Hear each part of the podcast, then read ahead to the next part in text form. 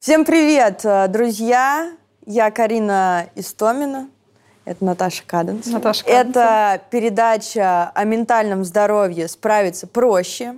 И мы, как э, две Даши-путешественницы, пытаемся разобраться, что же делать, когда тебе плохо, и найти выход. Сегодня у нас э, тема «тревожность». Очень интересно записывать передачу, когда э, в данный момент э, находишься в тревожности. У нас сегодня будет э, несколько гостей и эксперт, э, и мы расскажем, что для нас тревожность что для нас вот это вот великое слово. Но вот если бы я не знала, что такое тревожность, я была бы намного счастливее. Вот это я, в этом я точно уверена. Ну, давай начнем э, с тебя.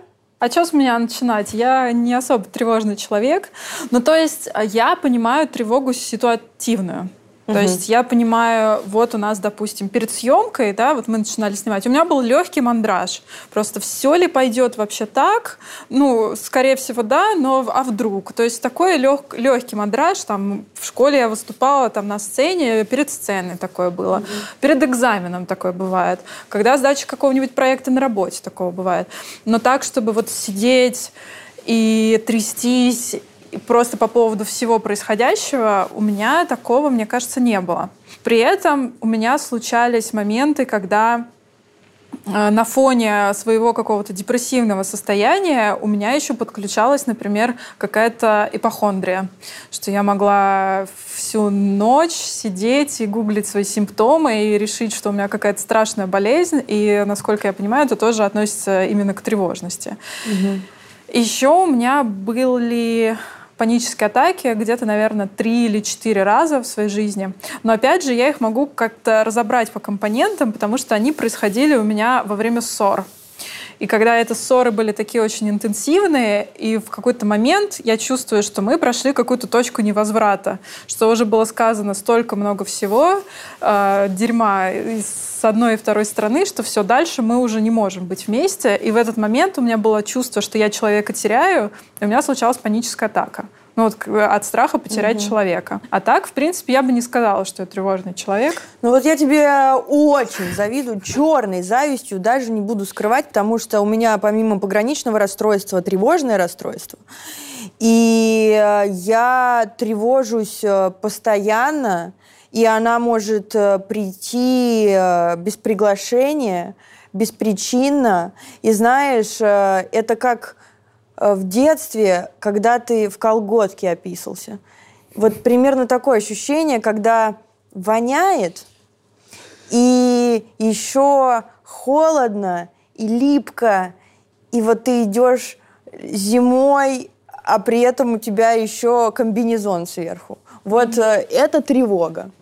Плюс э, у меня э, несварение, mm. а сухой нервный кашель. То есть у тебя это сразу манифестируется во что-то физическое? Да, сразу угу. физическое. Потом э, вот сухой нервный кашель может перейти в рвоту. Угу. Я не могу есть, я могу не есть э, дня три, вот, например. Она просто может длиться у меня днями, угу. очень долго. Это очень э, изнурительно, потому что я не могу спать. Я сплю в каком-то полубреду в, полу, в полусне, и это бывает причинно, например, там э, ссоры с бойфрендом доводили меня до такого состояния. Из-за пограничного расстройства у меня э, появлялась такая, знаешь, тревога, что когда у парня раз, разряжался телефон, у меня не было такого, что я ревную, что он там по бабам бегать, да, вот э, такой устоявшийся э, mm-hmm. стереотип, да, mm-hmm. а то, что я теряю часть себя, потому что в пограничном э, расстройстве есть э, такая история, что я со своим партнером это одно целое. Я его теряю с, со своего поля зрения, я, получается, теряю себя, я разрушаюсь. У меня начинается тревога э, разрушения. Mm. И это отвратительное чувство. Я просто ненавидела это чувство. Я просто умоляла его всегда брать с собой пауэрбэнки.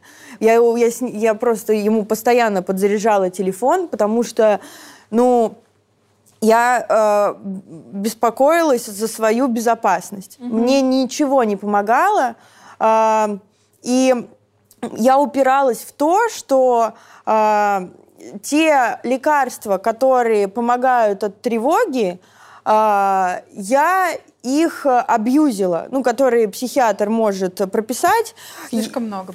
Ну да, потому что я выздоравливающий зависимый, тогда я еще была просто зависимый человек, и я могла злоупотреблять лекарствами, а, и это ни, ни, ни, ни к чему хорошему не шло. Это угу. ни, никакое не выздоровление, становилось только хуже и хуже. Потом э, тревоги бывают просто, знаешь, в течение дня э, у меня бывают э, в эйфории у меня вытаскивает, как вот у тебя в биполярном расстройстве. Но у меня в течение дня просто и в начале эйфория, потом я вроде бы в нормальном состоянии, а потом уходит в тревогу. И я не понимаю, в чем проблема.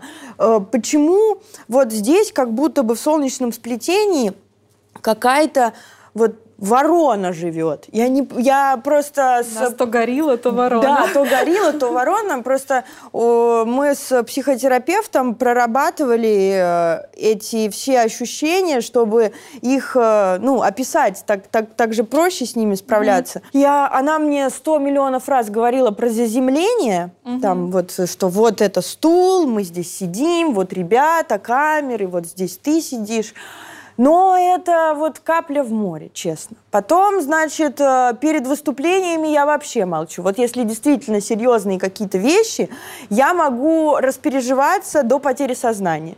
У меня был, э, у меня есть э, мальчик, в которого я была влюблена, такие сложные отношения, взаимоотношения, то, что мы там раз в полгода видимся и пытаемся выяснить какие-то вот там, вот это, что между нами происходит. Ага. Ну, классика жанра, да? Ага. И вот каждый раз, когда мы назначаем друг другу встречу, я иду на эту встречу, и думаю, ну, ну, ну, ну все, вот в этот раз я точно упаду в обморок. И один раз я реально выхожу из такси, упала в обморок. Ты просто вот в... Да! Обалдеть. Просто это был такой позор. Я думаю, ну для меня позор. Потому что, понимаешь, я так сильно нервничаю, такая угу. у меня тревога, что меня нахлынивает. И просто я упала в обморок. И это какое-то такое чувство ужаснейшее. И я вообще невозможно э, с этим разобраться.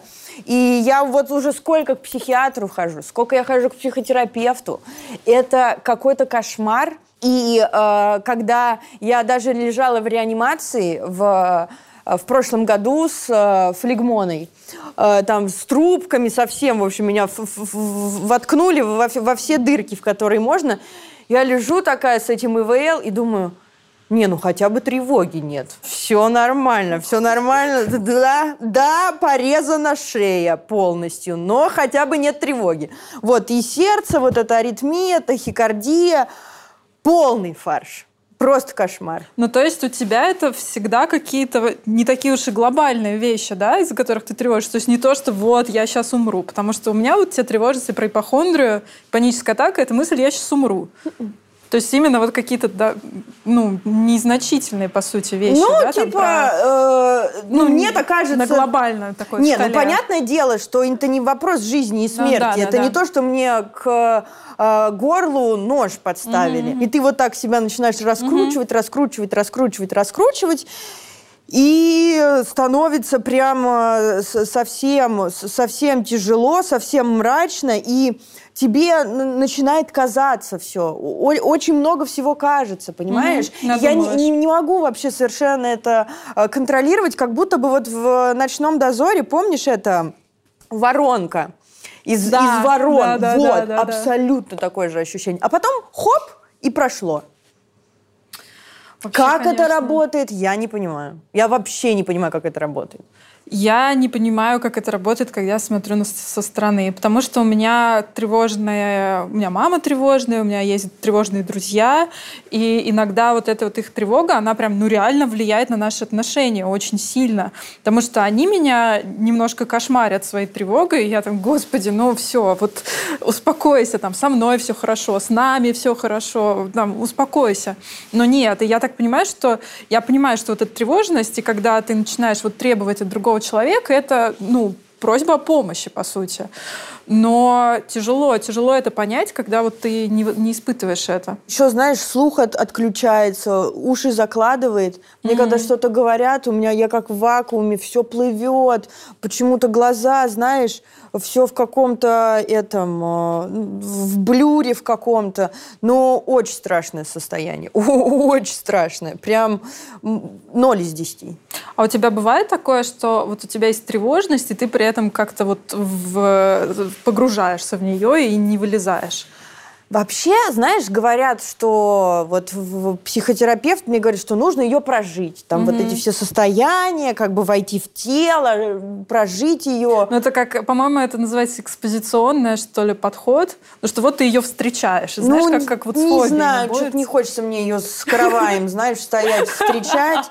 Не умею я. Но это... Я, я не умею проживать боль. Не, не умею, не люблю. Дай пять. И я сразу такая сори, нет, как бы сами тут свою боль проживаете, а оно как бы ты, знаешь, мем, по-моему, картинка какая-то была, где вот такой вот мужик, а у него здесь в поезде едет, а у него здесь монстр.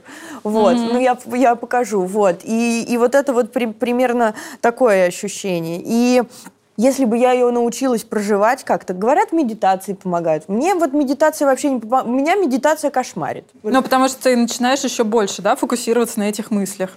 Ну, я, кстати, слышала про то, что медитация, она может сделать хуже при каких-то вот острых состояниях, депрессивных в том числе, и тревожных, потому что, ну, ты пытаешься освободить свой мозг от чего-то вокруг и сфокусируешься на вот этом вот кошмаре, который у тебя происходит. Ну, потому что, знаешь, вот у тебя гоблин сидит внутри. Страшный. У нас уже кто только не сидит. Зоопарк. Зоопарк Карины и Наташи. Очень страшный там, кстати. Мы потом нарисуем. Ну вот, представляешь, гоблин такой страшный, весь вот такой вот склизкий, вонючий, э, сидит там, а ты такой, о, медитация. Вот, ну да. я не знаю, у меня, у меня не получается. Ну, в общем, я думаю, что сегодня мы выпуск как раз делаем о том, что мы зададим все вопросы, что делать Карине, что делать мне, если я думаю, что я человека теряю или думаю, что я умру, как мне помогать людям, как мне помогать Карине, как мне помогать своим близким, как вообще работает тревожность и почему она, зачем она, и, может быть, она может быть чем-то полезным. В общем, сегодня мы будем разбираться. Мы позвали в гости к нам э, Вику. У нее социофобия, поэтому мы безумно ценим, что ты к нам пришла. Да, Вообще спасибо огромное большое. спасибо, потому что я не, не могу представить, но правда сопереживаю, как это сложно прийти и говорить что-то на камеру, отвечать на какие-то вопросы. А, расскажи, пожалуйста, какой у тебя диагноз и, и что это вообще такое социофобия? Всем привет. А, социофобией жить — это когда ты а, как будто бы каждый твой день — это выступление у доски, как в школе. То есть все боялись выйти в детстве к доске, все не хотели какого-то публичного там критики от учителя, от э, своих же э, друзей. Но когда ты с социофобией, то получается, что вот так же проходит каждый день. Ты не переживаешь именно за какое-то конкретное событие тяжелое, а просто вот идешь по улице и переживаешь, что там на тебя смотрят или тебя осуждают как-то, э, мониторишь каждое свое движение, боишься, что забудешь фразу какую-то или не очень хорошо поздороваешься, не с той интонацией.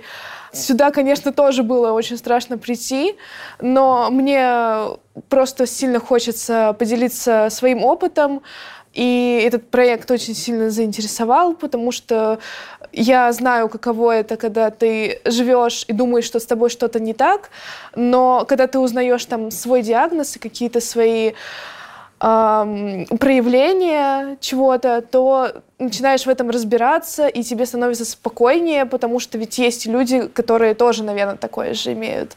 Я ходила к психиатру, и мне сначала поставили тревожно-депрессивное расстройство, но потом пояснили, что у меня, оказывается, комплексное посттравматическое расстройство, связанное с детством. В частности, из-за этого у меня возникла социофобия и боязнь осуждения и критики, потому что, ну, это как бы отложилось э, с детского опыта из травм. Спасибо, что поделилась.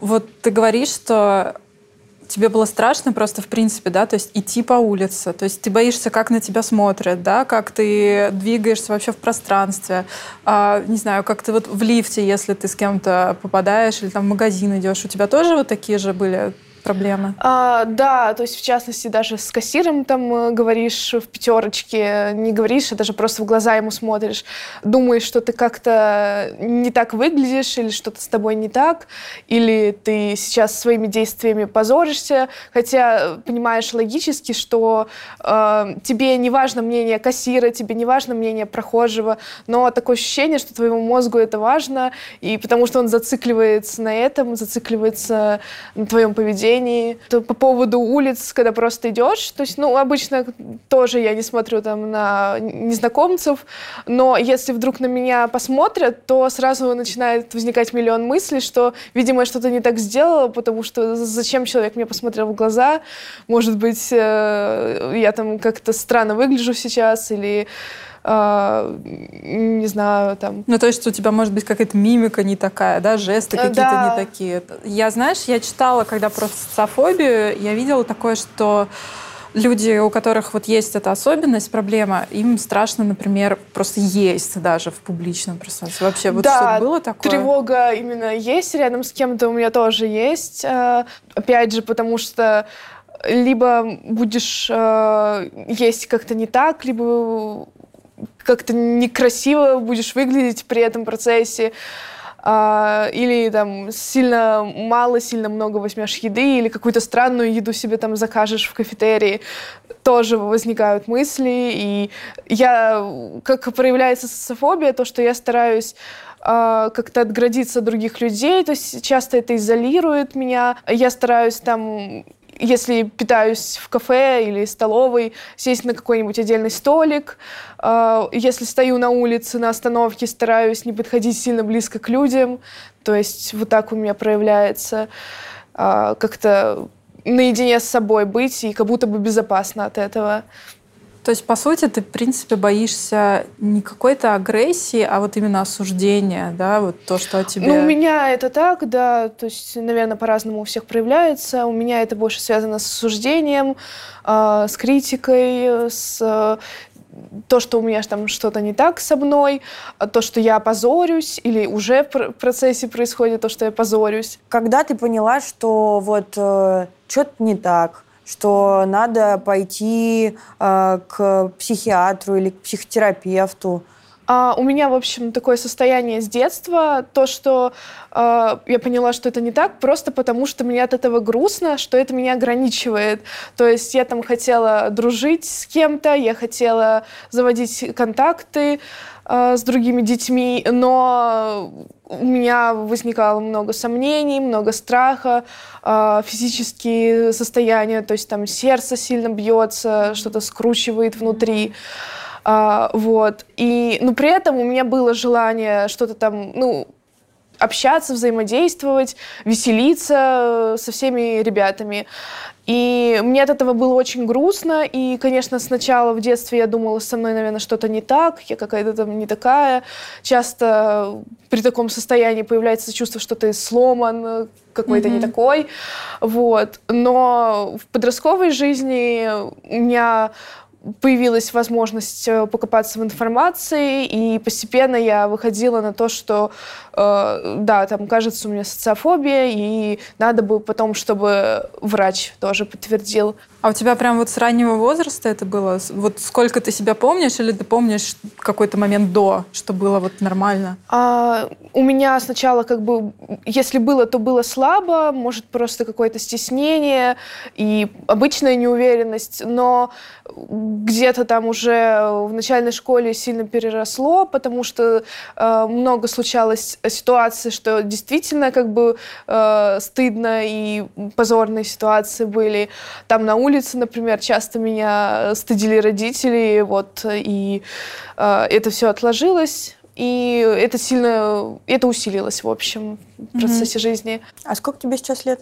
А, мне сейчас 20. Ну, вот когда ты начала лечение, а, поняла свой диагноз, а, случился ли какой-то прогресс? Ну, да, определенно сейчас прогресс есть. Я, то есть, э, знаю, что у меня сейчас уже есть уверенность э, в своих силах. Я, в принципе, подправила свою самооценку, но все равно, как бы, сама тревожность еще осталась, потому что э, еще остаются мысли, что там на меня смотрят, и все в таком духе. Я тоже пытаюсь как тут уже обсуждали, делать практики релаксации, то есть я там пыталась и медитацию, и э, там тоже я знаю заземление, технику.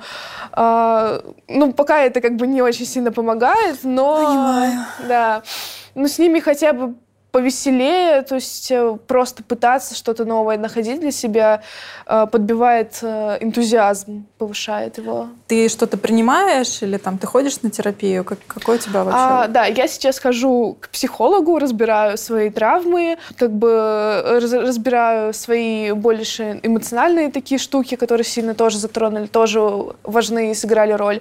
Еще мне назначили антидепрессанты, потому что у меня был период депрессии, вот, что я сейчас их принимаю, и они тоже немножко сглаживают тревогу, но вот у меня не полностью они, но появляются ресурсы, конечно, что-то угу. делать. Я понимаю, что в детстве, подростком ты избегала ну, практически всех ситуаций, угу. да, любых, которые... А сейчас есть какие-то ситуации, которые ты продолжаешь все еще избегать?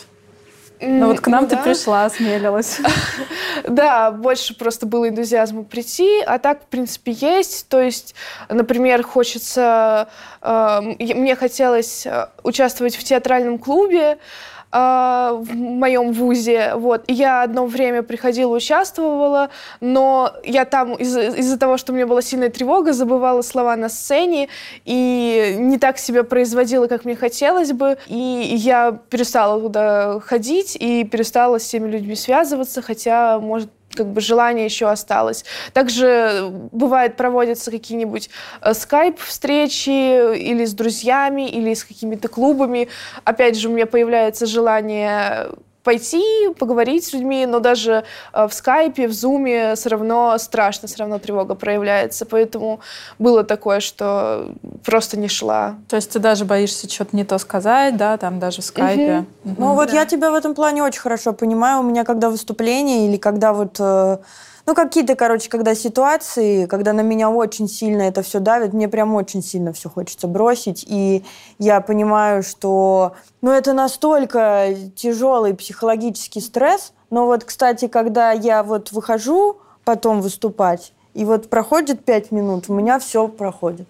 Вот, поэтому я вот э, молюсь, что вы вот эти вот там вот два часа перед выступлением очень тяжело, а потом пять минут вот эти вот отстрадать mm-hmm. и потом mm-hmm. вот отпускает. Вика, у тебя бывает такое? А, да, я вот... как раз хотела ага. пояснить. А, у меня тоже, конечно, сильная тревога больше перед началом mm-hmm. чего-то, вот даже перед началом съемок, естественно. Потом вроде как бы полегче, но бывает ситуация, когда не совсем так, как у тебя. Бывает такое, что именно как раз твой страх оправдается из-за твоей тревоги. То есть ты действительно угу. позоришься, ты там или забудешь слова, или что-то глупое скажешь. И, допустим, отвечаешь преподавателю на экзамене, на сессии, вот, и э, скажешь что-нибудь, э, что вроде бы знал, но как-то не так сказал, и действительно потом тебе начинают критиковать за это. Получается, что как будто бы твоя тревожность, она подтверждается, и в процессе у меня нет такого, что меня там отпускает потом.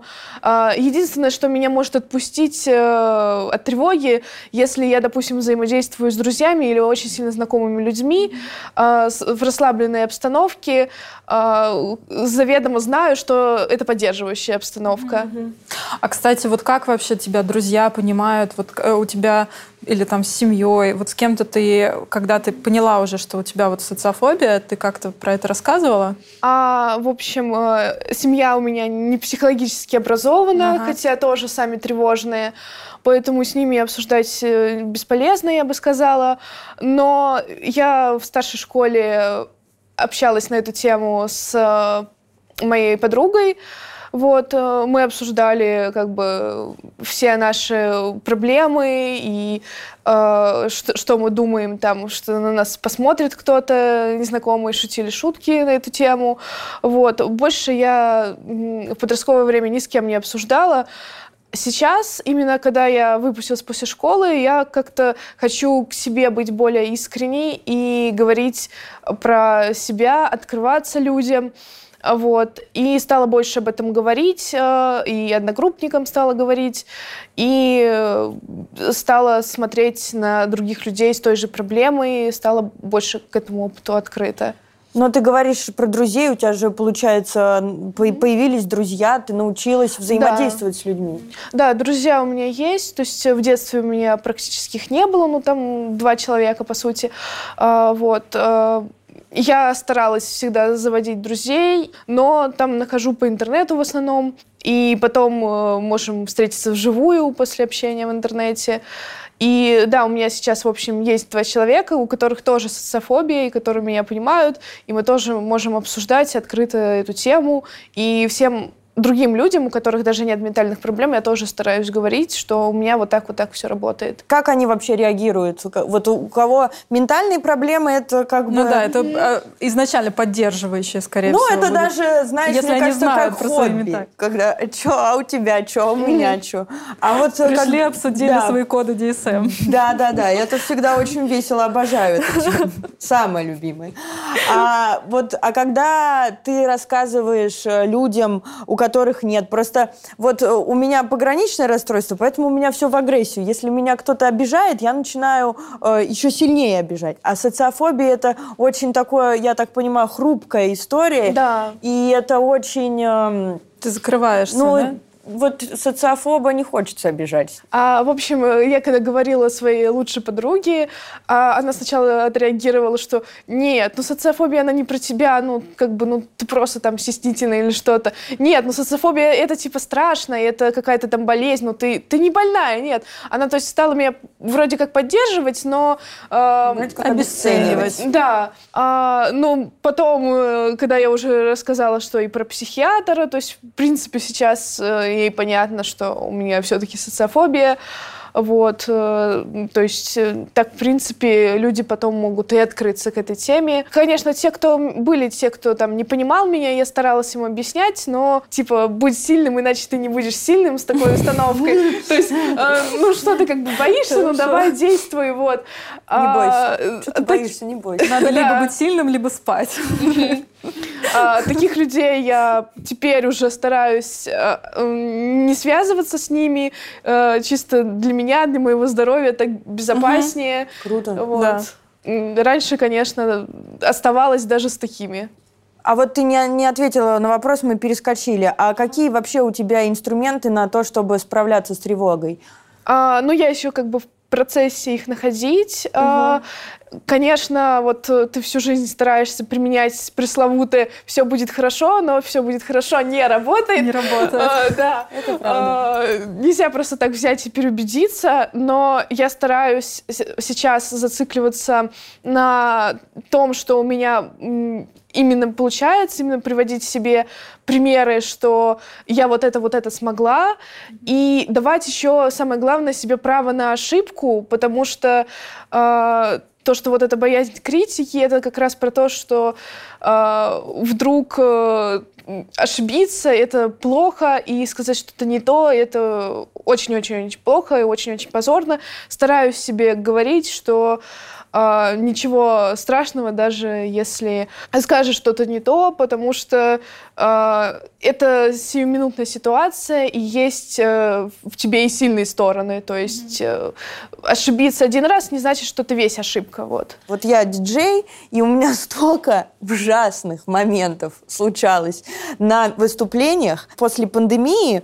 Uh, у меня было первое выступление, я не выступала полгода. Господи, я так нервничала, я чуть в обморок не упала.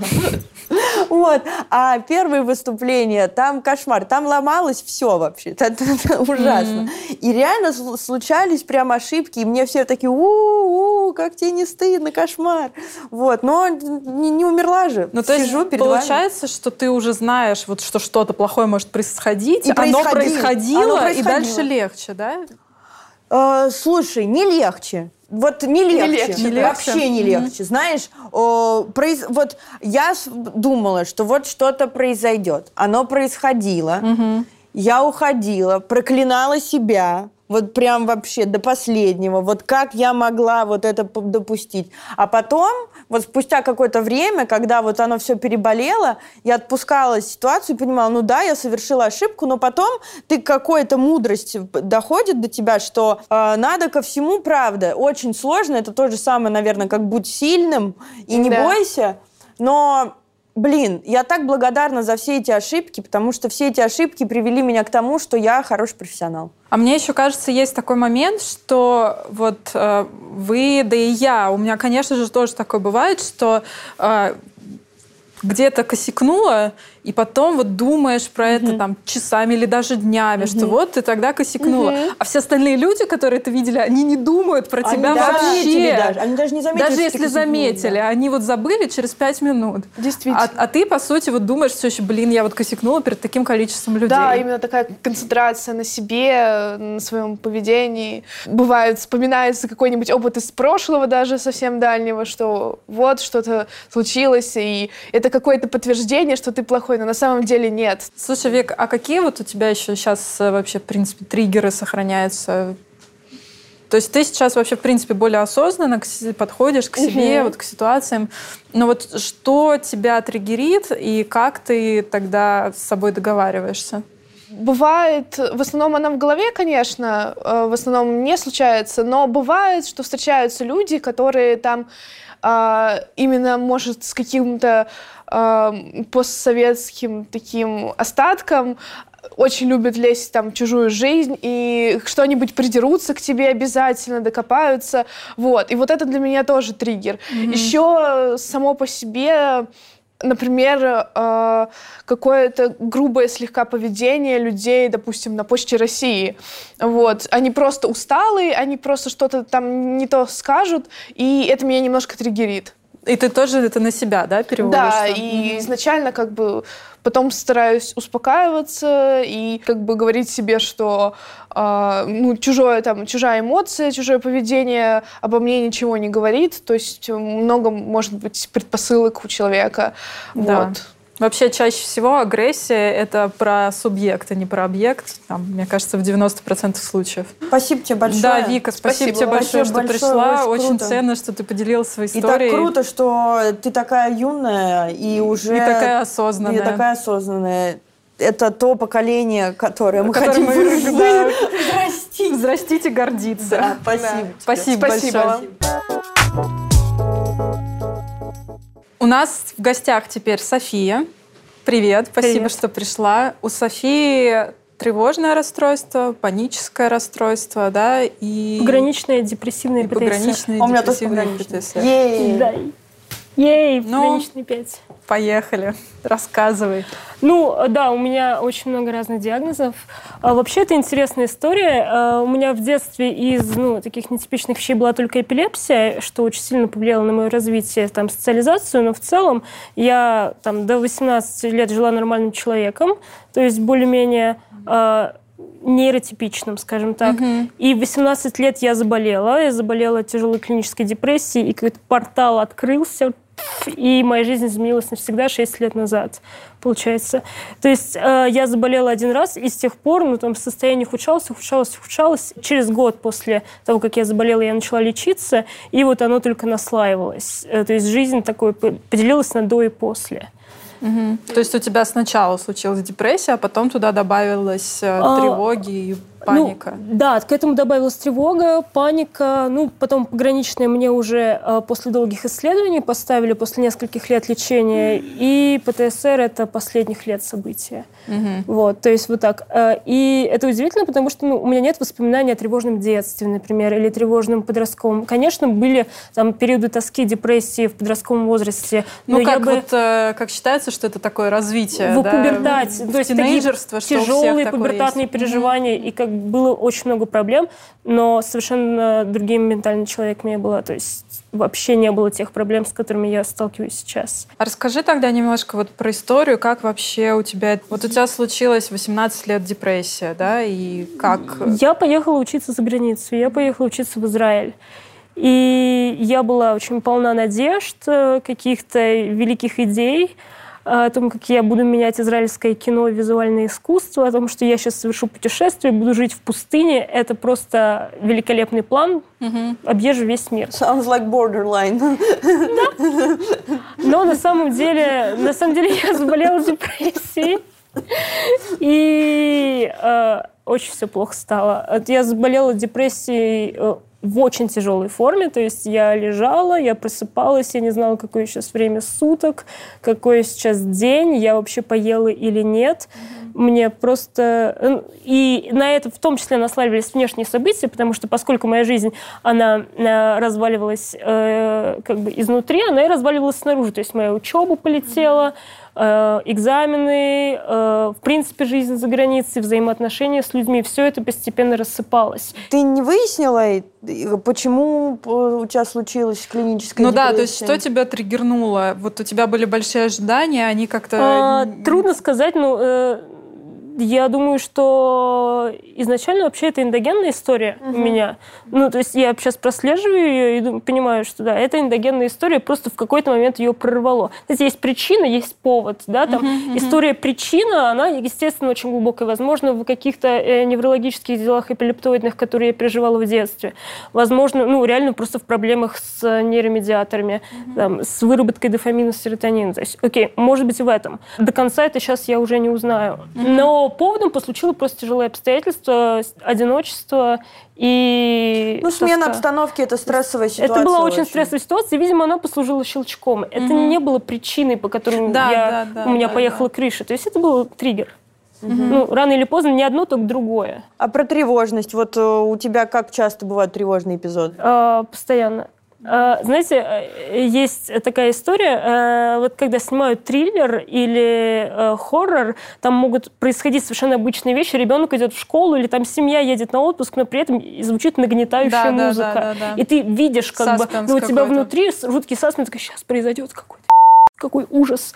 Вот. И, ну, примерно так я чувствую себя большую часть времени. И, то есть, у меня внутри это постоянно нагнетание. Ну, наверное, не сто процентов времени, конечно, может быть, 60-70. У меня тоже были приступы тревоги, когда я теряла сознание. Это уже связано там с крайней степенью выраженности тревоги э, ПТСР. У меня случалось такие тревожные приступы, что я один раз потеряла сознание на работе. Ну вот, это была какая-то дичь. Ну, и, в принципе, я могу начать задыхаться, и вот вплоть до угу. обморока, до потери да, сознания, до какого-то просто адского состояния, которое ты э, тревога, я считаю, это очень недооцененный симптом ментальных Согласна, болезней, да. потому что, ну вот есть, да, э, все эти стереотипы стигматизации депрессии, там вот это займись делом, найди себе мужика, угу. просто пойди погуляй, ну вот эти угу великолепные советы.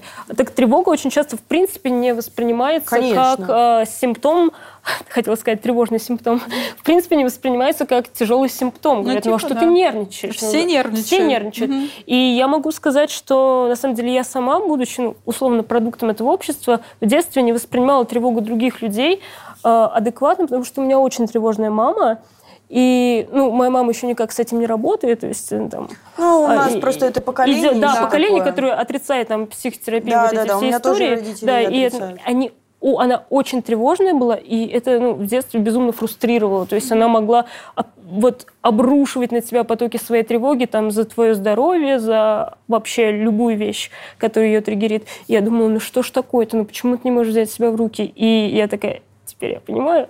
Ну, это вот как мы на, в прошлый раз как раз э, в нашем прошлом выпуске говорили о том, что пока это вот с тобой не случится, Да, ты да. не понимаешь. Да, это правда. Да. Но вообще с э, тревогой, э, знаешь, такое ощущение, что ты как оголенный, как, как кожу сняли. Совершенно верно. Ты И все вот- чувствуешь и, совершенно и все, и как будто бы не кровь течет, а огонь. И, и это очень неприятное чувство. У меня Мерзкое. она имеет очень много физических проявлений. Я тоже, чувствую да. боль в груди, как будто там лежит, не знаю, кусок свинца, который тянет, да, очень больно, тоже. я начинаю задыхаться. Иногда мне мерещится холод, хотя может быть совершенно нормальная температура У меня озноб Да, озноб, мне просто начинает казаться, что очень холодно, у меня холодеют руки. Ну, то есть очень много соматических проявлений. При этом э, ну, человеку, который э, там, ведет социальную жизнь, там, вынужден работать и делать вещи, ему приходится это скрывать. Ему Ну приходится это как-то компенсировать, скрывать, э, чтобы не подвергнуться обструкции со стороны общества. Да?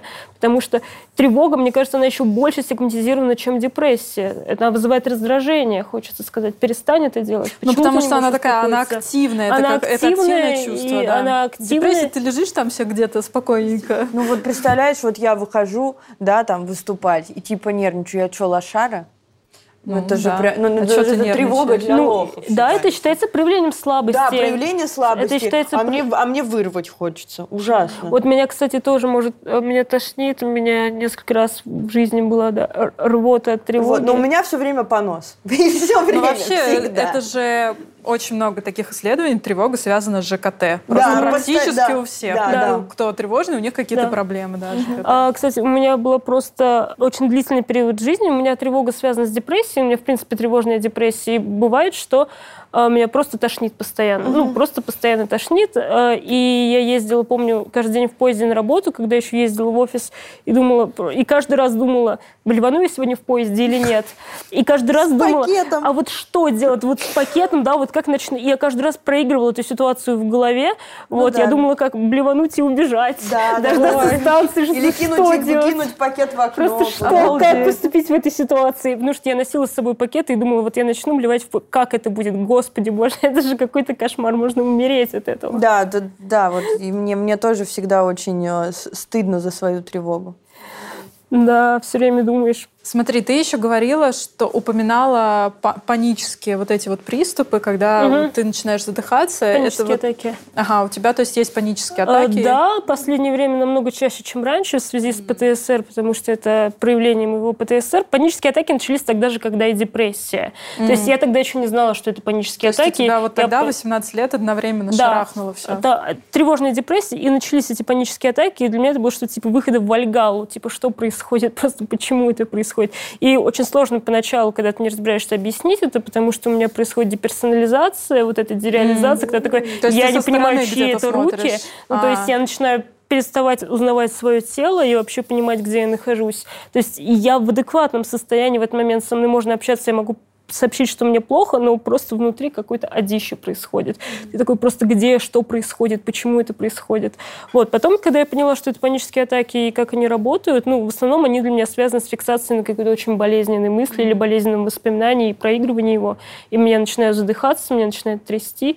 А, Я, собственно, с ПТСР пошла к своему первому терапевту, второй по счету, но первый терапевт, который меня начал лечить с ПТСР, у него он вначале говорил, а давай ты будешь просто э, вызывать у себя панические атаки в качестве первого упражнения, а когда вызовешь, усиливай их. Опять экспозиционная Я техника. я Надо такая, будет нам типа, проговорить «Ой, это. я не хочу этого делать, чел, пожалуйста. Я прошу тебя, Ну, перестань. да, мне что-то какую-то тоже такую историю загоняли, Вот, что и у, у нас с ним не- у нас у нас с ним не получалось Да, с, странно. с этими упражнениями нет но потом он предлагал другие и он мне очень помог на самом деле с разными э, занимались э, техникой быстрого движения глаз если если, Да, если помните. ЕМСР, я я плохо помню как она ЕМС, ну мы вставим сюда, В я общем, занималась, а мне да. не помогло. А, ну, мне спорно сказать какие-то эпизоды. В общем, это кажется как полный бред. Ты что-то крутишь башкой, глазами, ну, он тебе что-то говорит. Да, дают вот эту вот фигню еще. Да, объясните мне, да. а то я Тебе давали вот эту вот фигню? Нет, мы работали с триггерными воспоминаниями. Мы, он мне, например, зачитывал э, какой-то текст, связанный с моим триггерным воспоминанием, или наоборот, наговаривал какие-то образы, а я в этот момент делала вот это вот глазами. А нам, вот, мне а. тоже зачитывали, мы вставим плашку, как это точно называется.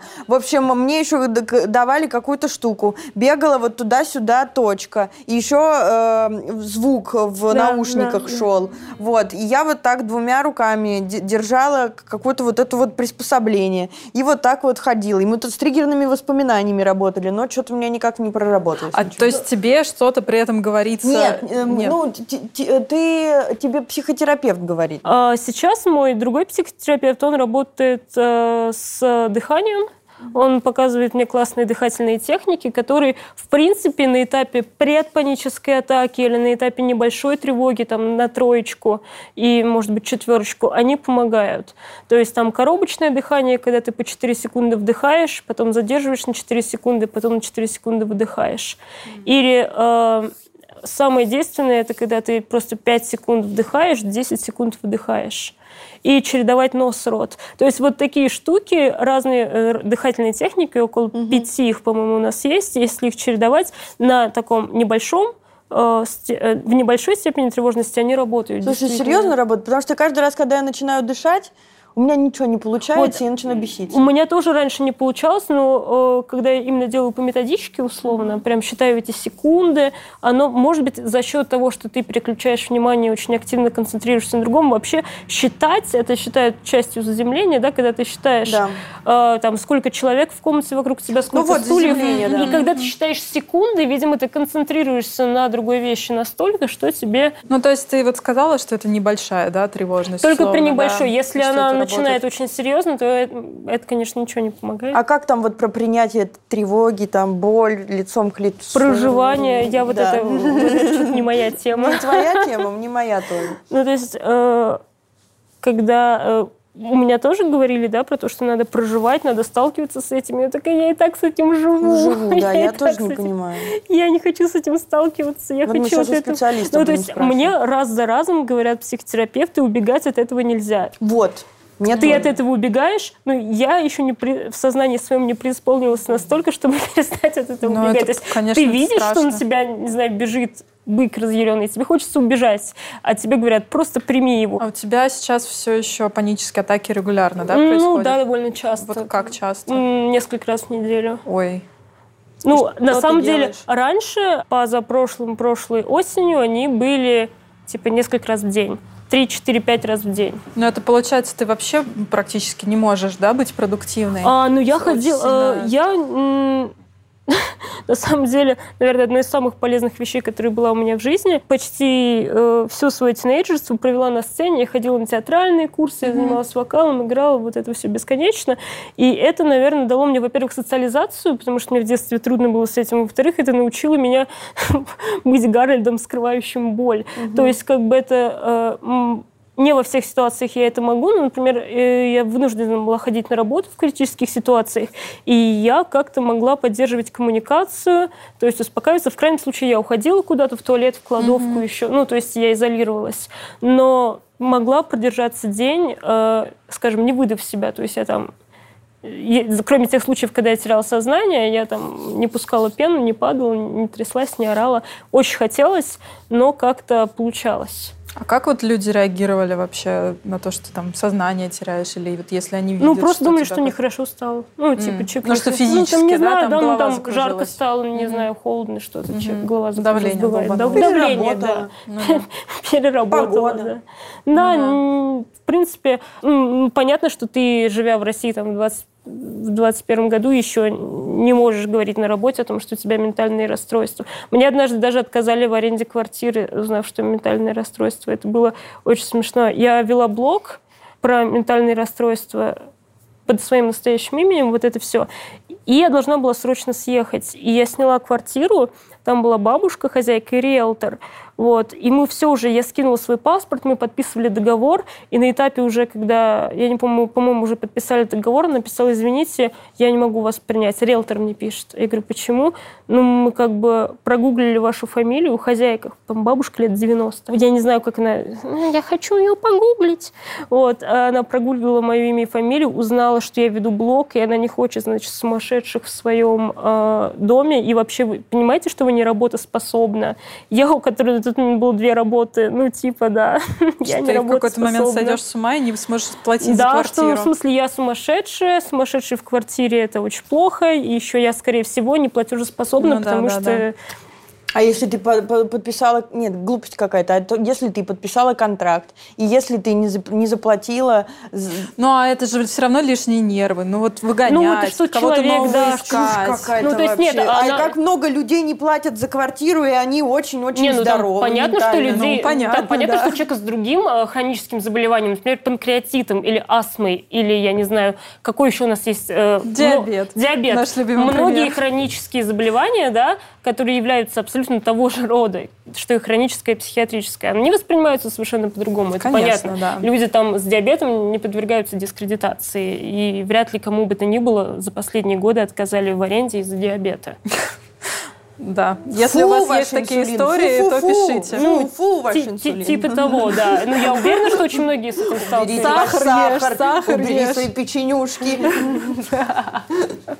Вот. Ну, понятно, что эта проблема, она есть, и она очень широко распространена, и ты не можешь... Ну, то есть я часто говорила своему психиатру, вот, вот как вы себе это представляете? Меня очень волновала проблема того, что ты не можешь получить больничный без госпитализации по ментальному здоровью. Это ужасно. Помимо нашей там карательной психиатрии, низкого качества образования и всего прочего, в принципе, это одна из самых ну, ярких нарушений прав. Ты можешь получить больничный по психиатрическому заболеванию только э, Если ложась в учете? больницу. Только ложись в больницу. Есть больницы, например, больница, в которой я, в которой не обязательно быть на учете, чтобы лечь, и она бесплатная при этом. Но ты туда ложишься минимум на три недели. О, То есть, как правило, у меня все госпитализации были больше, больше месяца. И я понимаю, что не каждый раз, ну, то есть, допустим, мне нужна неделя на восстановление после там, тяжелого нервного срыва или после, во время очень сильного депрессивного эпизода, когда я действительно не могу встать физически, я понимаю, что мне нужно либо ложиться в больницу, а ты не можешь в один, одним днем это сделать. Ну, то есть это требует подготовки, там должно быть место, тебя должны сдать анализы, положить. А во-вторых, я же не могу прийти к боссу там, и сказать, знаете, у меня депрессия, я сегодня не приду на работу. Ну, Всё. да, да. Я не- да. Или там я, у меня тревога. То есть это звучит смешно. Э, Это звучит смешно для большинства людей, э, ну, именно из-за стигматизации. вот Ты этой вообще истории. очень э, классную тему подняла, потому что даже я вот для себя, я для себя не дала перерыв. У меня в октябре был очень сильный нервный срыв, сильнейший. На самом деле мне нужно было прям вот э, ложиться в реабилитацию. Санаторий. В санаторий съездить, отдохнуть, да.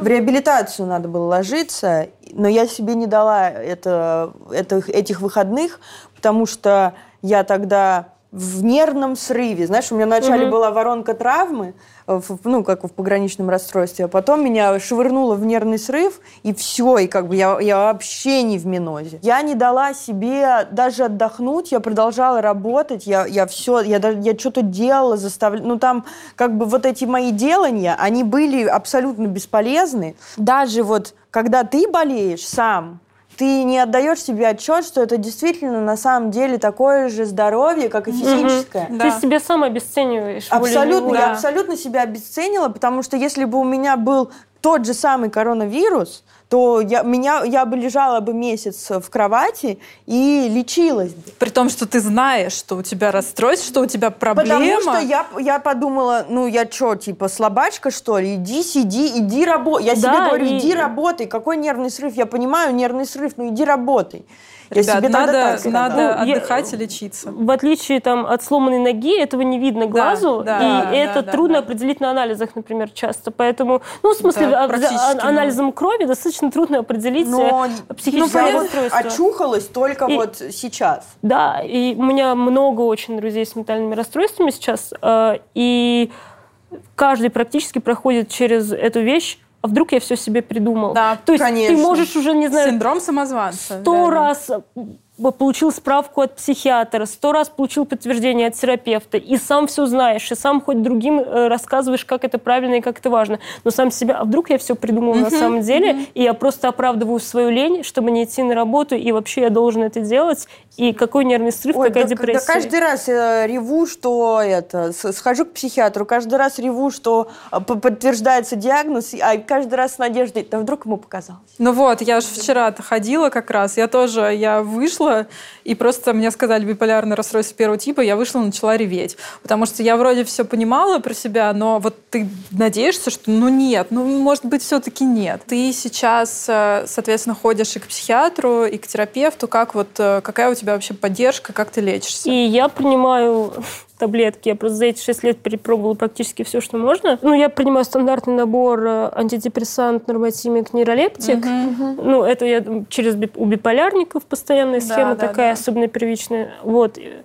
И я принимаю и а хожу... транквилизаторы от тревоги тебе Транквилизаторы, нет? они не... Э, забыла слово, э, не курсовые, то есть а, они по случаю. Ситуативные. Они ситуативные. У меня, кстати, большая сложность с транквилизаторами, они почти все мне не помогают, а те, которые помогают, но очень сильные, э, например, феназепама, они ага, ну да. просто убивают. Ну, угу. то есть я знаю, что я выпью, мне станет очень хорошо, спокойно, но на следующий день я буду вне зоны доступа, то есть я просто буду умирать весь день.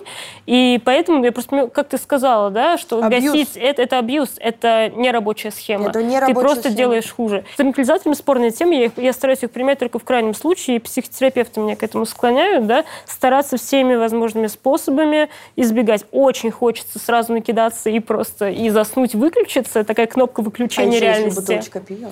Просто очень хочется. Да-да-да, вот это все. Но я очень стараюсь себя дисциплинировать по этому вопросу и uh-huh. не, не абьюзить. Uh-huh. Вот, ну, хожу к терапевтам. Uh-huh. Ну, сейчас к одному терапевту. Вот, всякое такое. А какой у тебя подход к терапии ты используешь, знаешь? А, сейчас все еще когнитивно-поведенческое, с, по-моему, с элементами гештальт-терапии, если не ошибаюсь. Спасибо большое. Спасибо тебе большое. Да, Вообще спасибо, очень что классно, рассказала. что поделилась. Мы позвали эксперта Юлию Хворову, а, клинического психолога, а, которая, возможно, посоветует э, нам что-то, кроме заземления в решениях проблем с тревогами и объяснит, э, как э, справляться с паническими атаками, что такое социофобия и вообще все-все-все. Юля, привет. Привет. Привет. Можешь просто, в принципе, рассказать вообще, что такое тревога? Чем тревога отличается от страха и откуда она вообще берется? Тревога берется из миндалины, начнем с того. Это э, часть немножко нейробиологии. Системы. Да, ага. немножко из нейробиологии, миндалин? без этого никуда. Миндалин. Миндалина, а да, если их вырезать? По-другому.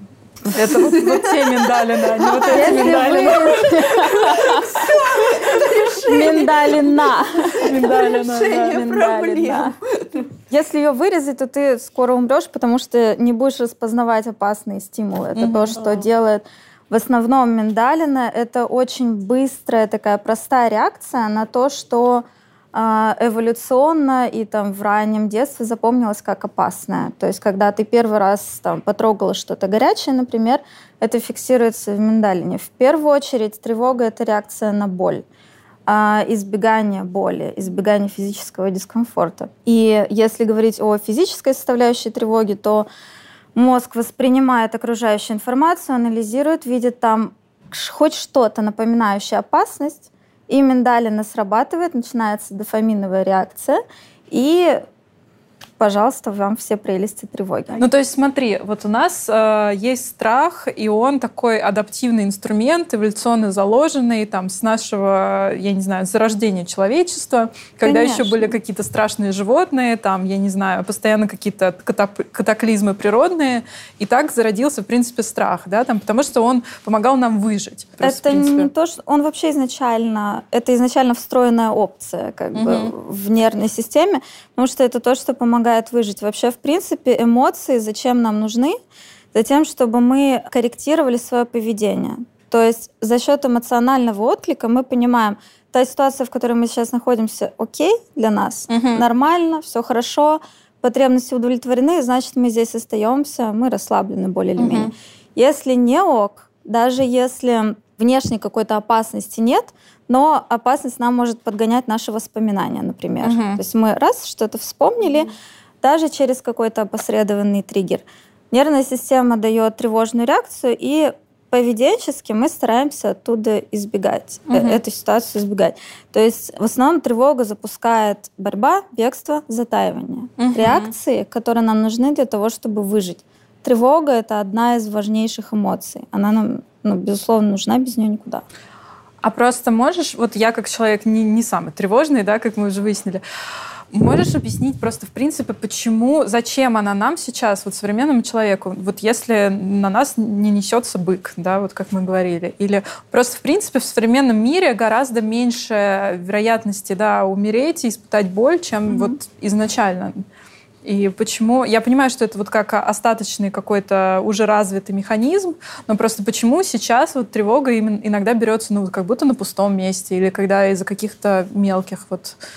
Это достаточно интересный механизм, потому что тревога идет как бы разными путями информации, которая обрабатывается. И в результате обработки этой информации появляется тревога. Есть два пути. Есть более короткий, это таламус и миндалина. Это очень простая реакция на что-то, что мы уже точно знаем как опасное. А есть сложная реакция, когда подключается кора и уже обрабатывает вот эти вот новые стимулы. Кора э, дает нам гибкость, то есть мы потихонечку, потихонечку э, получаем новый опыт и запоминаем о том, что вот здесь уже можно не тревожиться, вот в этой ситуации можно чувствовать себя спокойнее, но миндалина не такая гибкая, к сожалению.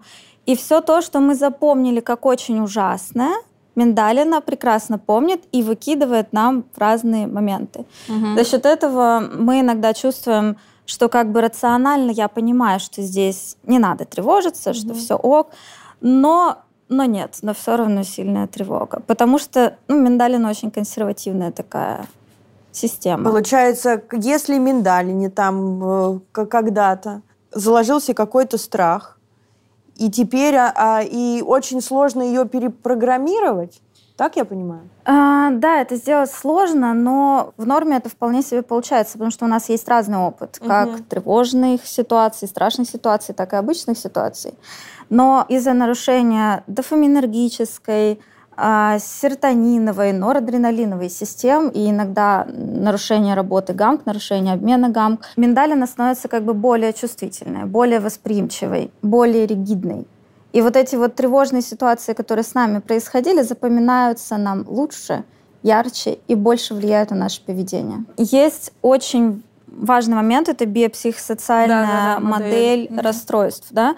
Никогда нельзя говорить о том, что какой-то один фактор повлияет на то, что у человека э, запустится какое-то заболевание, манифестнет какое-то заболевание. Такого не бывает. Единственное, что этим фактором может быть эм, ну, органическое поражение головного мозга. Да, это может быть единственный Что фактор. такое органическое поражение головного мозга? Черепно-мозговая Да, травма. травма, нейроинфекции, химическое отравление, интоксикация психоактивными веществами и так далее. Смотрите, получается, что может быть э, изначальная особенность нервной системы, Мгм. плюс подключаются какие-то психологические особенности, повышенная чувствительность как черта личности, Мгм. например, какие-то м, стрессовые ситуации, детские стрессовые ситуации, Мгм. естественно, подростковые, куда без этого, Мгм. как без этого. И э, плюс еще социальный компонент. У нас, допустим, э, вы это обсуждали с э, Соней, да, если я правильно помню, София. София, Ага. да. а, с Софией, что у нас социокультурное отношение к тревоге и вообще Мгм. к любым психическим расстройствам достаточно стигматизирующее. Ну да, да, да. Мгм. Да, уже не то, что обесценивающее, а стигматизирующее.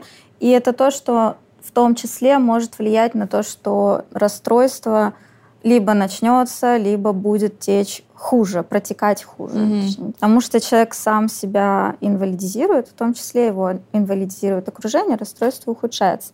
То есть нельзя говорить о том, что только там, биология. Когда мы говорим про психологические факторы вот из этой биопсихосоциальной модели, Мгм. что это может быть? То есть, например, не знаю, вот я наблюдала, допустим, с детства за тревожной мамой, да, это вот считается каким-то психологическим фактором? Или... Да. То есть Да, это воспитание, особенности воспитания. Это стрессовые ситуации, особенно угу. в детском возрасте, потому что мы более восприимчивы в это время к окружающей среде.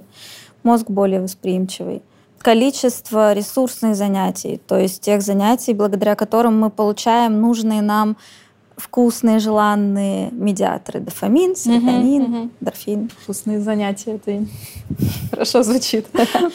Ну, то есть это какой-то прям совсем ранний возраст, да, в котором вот решается много это до скольки, до пяти, да, лет? Психологические факторы потом влияют, потом ваше окружение никуда не девается. Наличие или отсутствие поддержки — это тоже один из психологических факторов. Либо угу. ваше окружение поддерживающее, либо нет. Социальный фактор — это просто его наличие. Если у вас есть люди, с которыми вы можете угу. общаться, это уже лучше, чем когда их нет. Угу. Но качество этого окружения — это уже психологический угу. фактор. Если они вас поддерживают, не обесценивают, не инвалидизируют.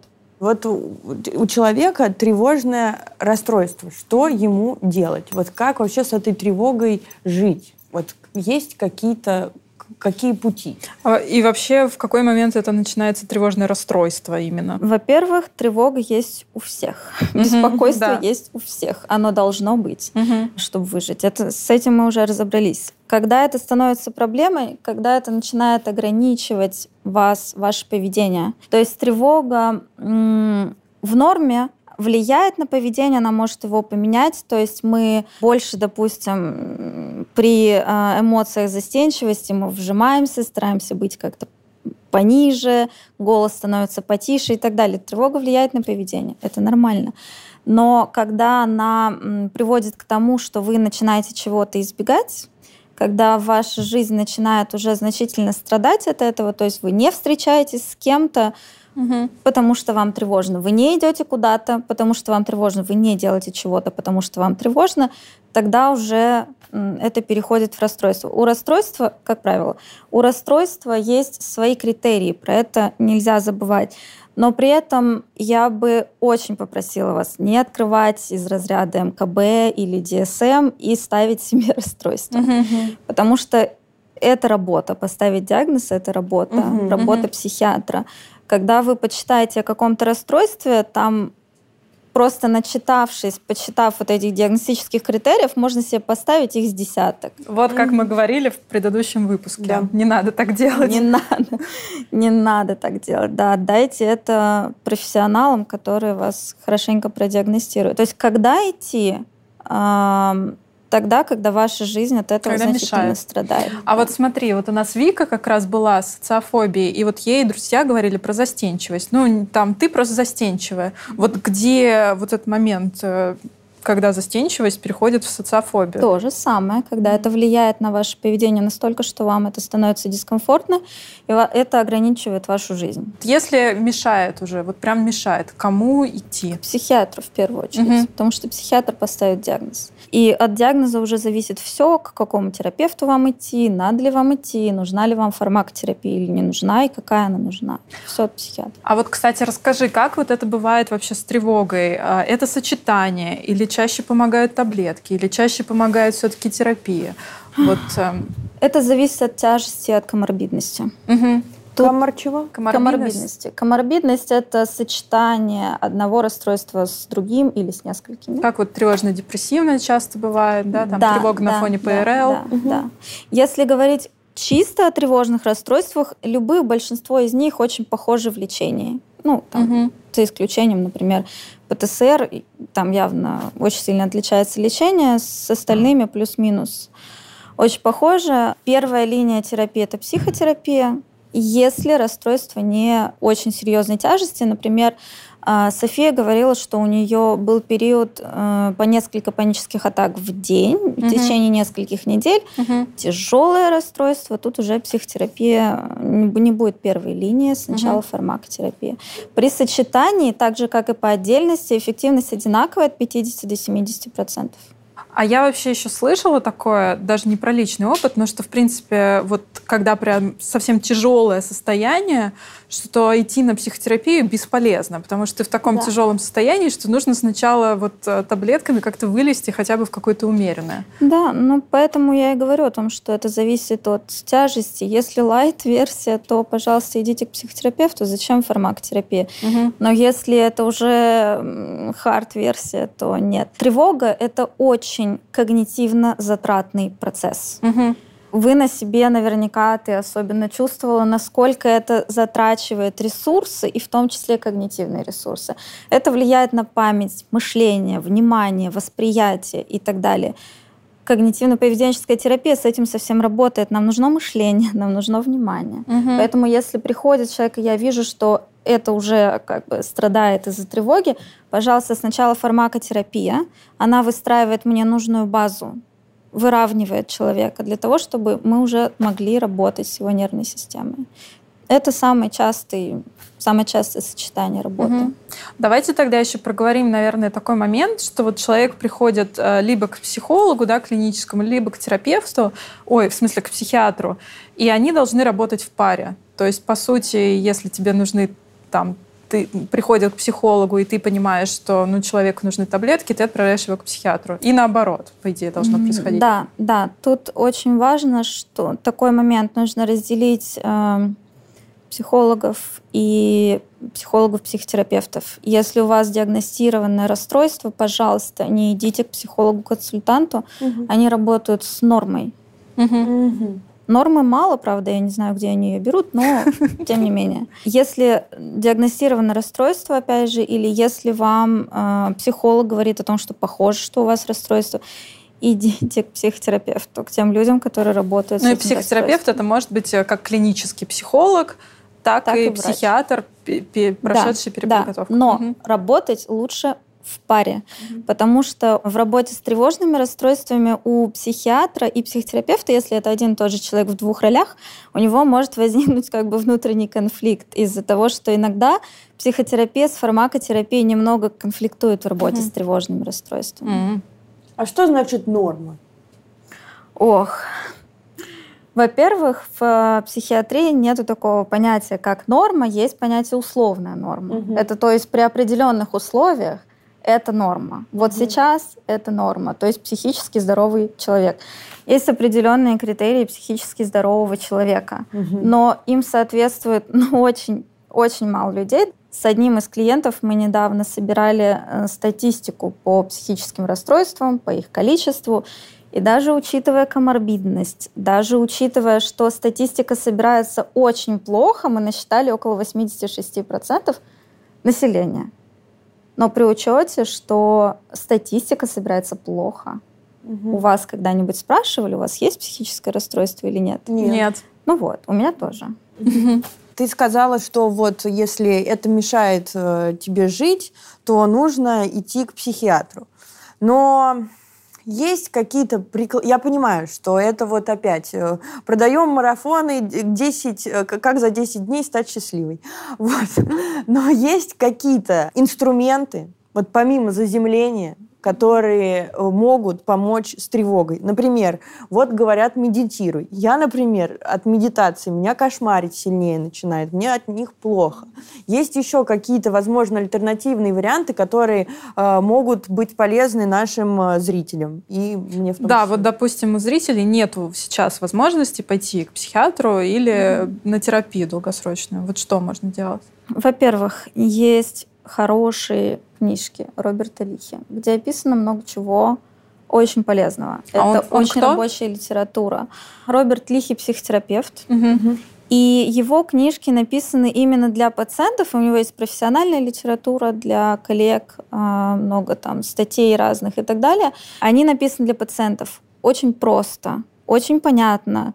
И там вполне рабочие инструменты прям перечислены. Берите там эту книжку, можно пройти от начала до конца, как мини-курс психотерапии, во-первых.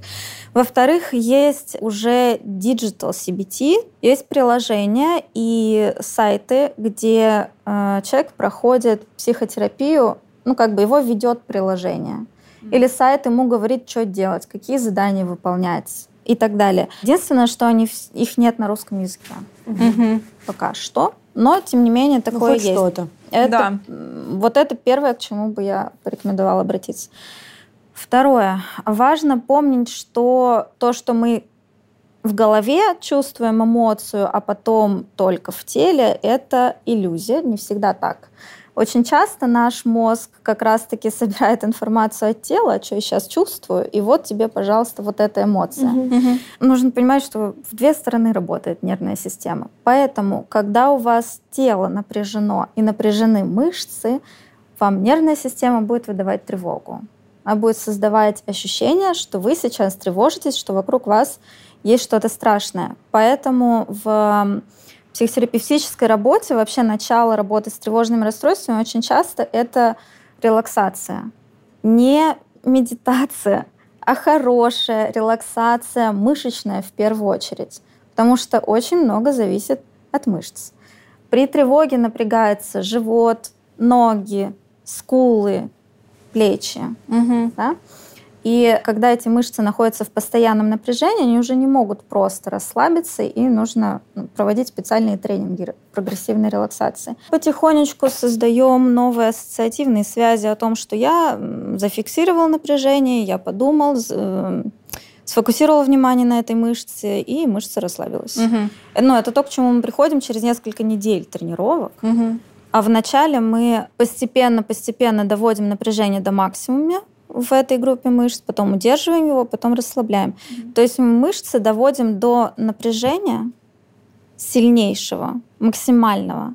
И мышца уже расслабляется просто потому, что не может больше Мгм. держать напряжение. А это не история про прими свою тревогу, вот это Пока вот нет. всё? Нет? Пока нет. Это пока про то, что чем дольше существует тревожное расстройство, тем больше у вас удерживаются в напряжении эти группы мышц. Мгм. И, соответственно, тем это такой замкнутый цикл, и тем чаще вы будете чувствовать тревогу. Поэтому мы начинаем с мышц и с дыхательных техник в том числе.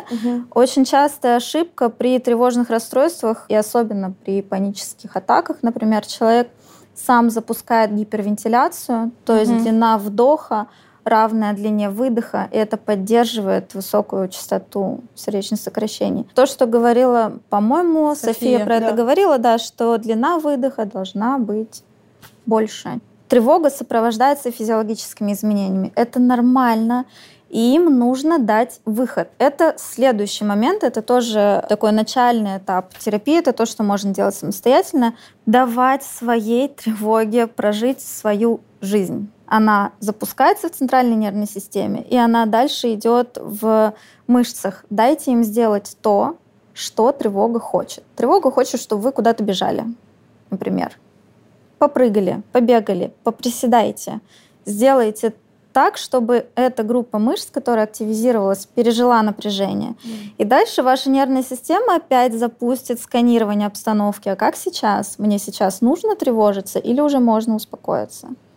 Ну, а просто ты так говоришь, как будто бы в этом тревожном состоянии всё понимаешь, да, есть что э, делать. какая-то, ну, есть какие-то чекпоинты. И там же вот, вот, вот, вот так же все. Ну, Это навык. Навык. Это навыки. Это то, что... Почему я не люблю вот так вот кусками, когда э, человек что-то вырывает оттуда, оттуда, оттуда и пробует по-разному, потому что это не складывается в систему, и человек не натренировывает навык. Когда вы Мгм. что-то попробовали, и оно не работает, это не значит, что оно не работает. А, оно всё, я не натренировано. Вспоминайте о том, сколько времени у вас симптомы тревожного расстройства. Мгм. А потом вспоминайте, сколько времени вы тренировали этот навык. Мгм. У вас это поведение формировалось годами. И навык должен быть втренирован, чтобы он сработал. Тогда, получается, нужно выбрать один навык и его тренировать. Один навык тренируйте несколько недель, другой навык тренируйте несколько недель. То есть двигайтесь постепенно, не хватайтесь за все сразу.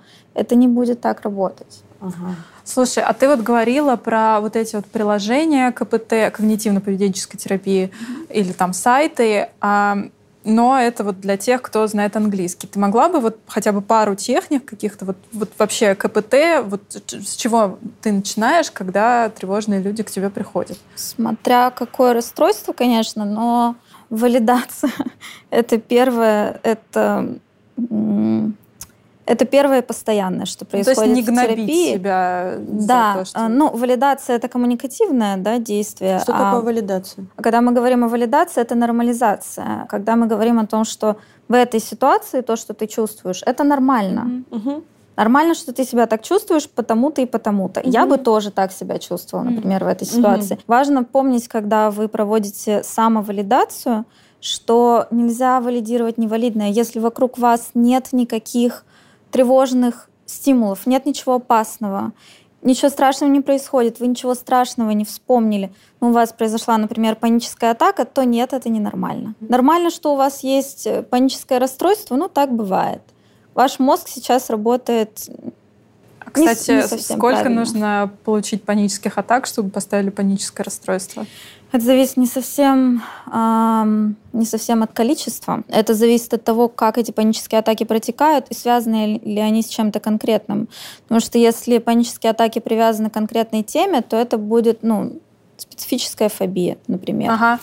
А если панические атаки не специфические, то есть они не привязаны к какому-то конкретному стимулу, они просто неожиданно возникают, важно помнить, что панические атаки сопровождаются всегда сильными страхами трех категорий. Смерти, сойти с ума, потерять контроль.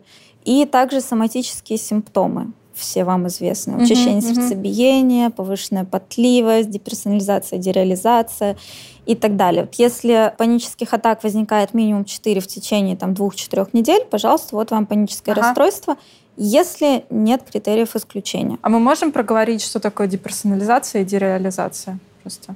Нарушение восприятия. И то, и то, и деперсонализация, и дереализация — это нарушение восприятия. Деперсонализация — это нарушение восприятия своего образа.